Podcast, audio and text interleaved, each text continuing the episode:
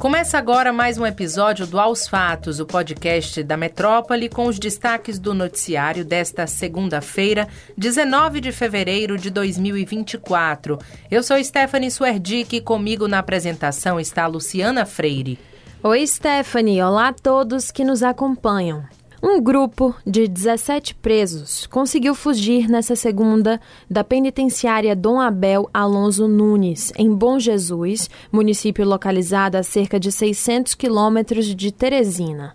Segundo informações preliminares, os fugitivos conseguiram arrombar cadeados e furar uma parede da unidade prisional. A fuga acontece em um momento de crise no sistema prisional brasileiro, agravada com o caso da Penitenciária Federal de Mossoró, de onde escaparam dois detentos que estavam em segurança máxima. Isso mesmo, dados do painel do Conselho Nacional de Justiça, com base nas inspeções feitas por juízes em estabelecimentos prisionais, apontam que a penitenciária Dom Abel Alonso Nunes está superlotada e em péssimas condições.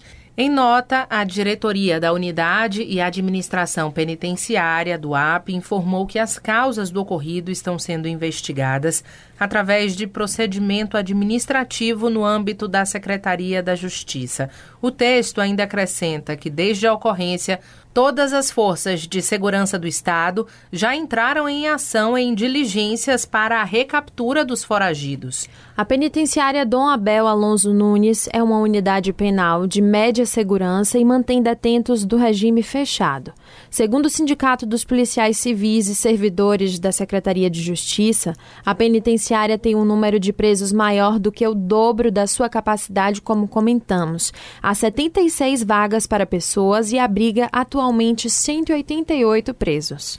As unidades de segurança média são destinadas a presos comuns, que ficam em celas coletivas, diferente do que ocorre nas penitenciárias de segurança máxima, em que os presos são mantidos em celas individuais.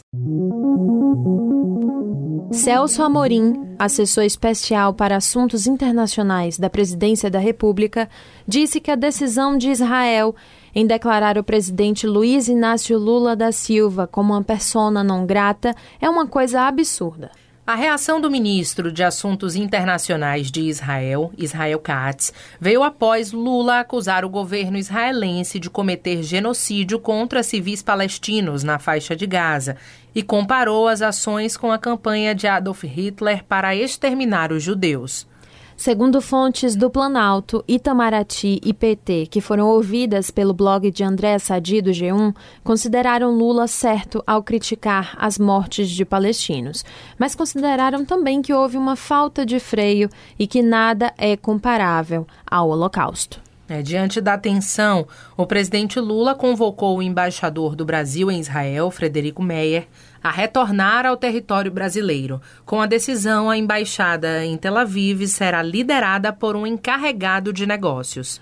A determinação foi feita depois do primeiro-ministro de Israel, Benjamin Netanyahu, afirmar que entraria em contato com Meyer para uma dura conversa de repreensão por Lula ter comparado os ataques contra os palestinos na faixa de Gaza ao Holocausto, como comentamos. Além disso, o ministro de Relações Exteriores de Israel esteve com Meyer no Museu do Holocausto onde fez uma reprimenda ao embaixador em razão da declaração de Lula.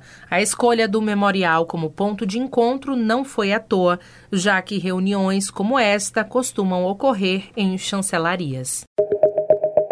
Aos 87 anos, o empresário Abílio Diniz morreu no último domingo em São Paulo. Um dos empresários mais ricos do país, ele foi líder do grupo Pão de Açúcar e construiu um verdadeiro império do varejo com o negócio de família.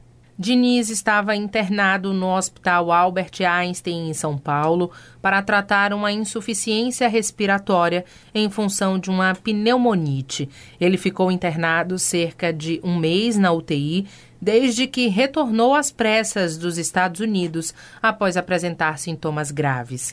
Diniz era um dos mais icônicos empreendedores brasileiros. O seu temperamento forte e a obsessão pelo poder eram motivos de crítica para alguns, mas acabou também se tornando fundamental para o sucesso. Sua fortuna era estimada, segundo a revista Forbes, em 2 bilhões e 400 milhões de dólares. O empresário deixa cinco filhos, esposa, netos e bisnetos. O casarão onde funcionou o Hotel Colombo, na cidade de Cachoeira, no Recôncavo Baiano, desabou neste domingo. Os escombros da construção atingiram carros que estavam perto do imóvel, ninguém se feriu. O imóvel faz parte do conjunto tombado pelo Instituto do Patrimônio Histórico e Artístico, o IFAM. Parte do casarão já havia caído em 2019. À época, o IFAM informou que o imóvel estava em estado precário e sem telhados há algum tempo, mas que ao passar por uma vistoria não foram identificados riscos de desabamento ou danos.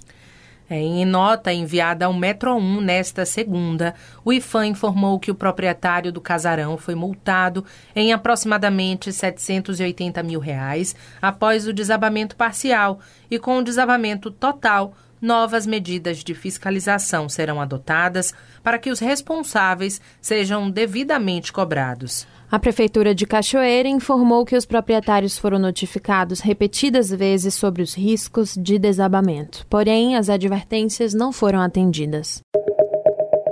O assunto agora é TikTok. A União Europeia instaurou uma investigação contra a rede social por possível violação de normas de transparência e também proteção a menores.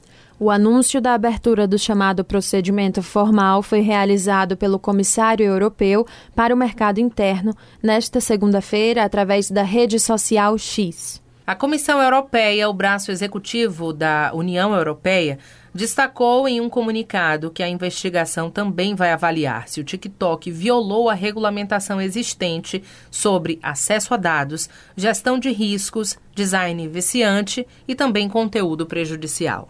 Dessa forma, a investigação promete se concentrar em quatro áreas: a forma como o TikTok avalia e mitiga os riscos sistêmicos, o cumprimento da proteção da privacidade e segurança dos menores de idade, também a emissão de publicidade confiável e as medidas adotadas para aumentar a transparência. E é isso, pessoal. Aos fatos de hoje fica por aqui. Confira essas e outras notícias no metro1.com.br.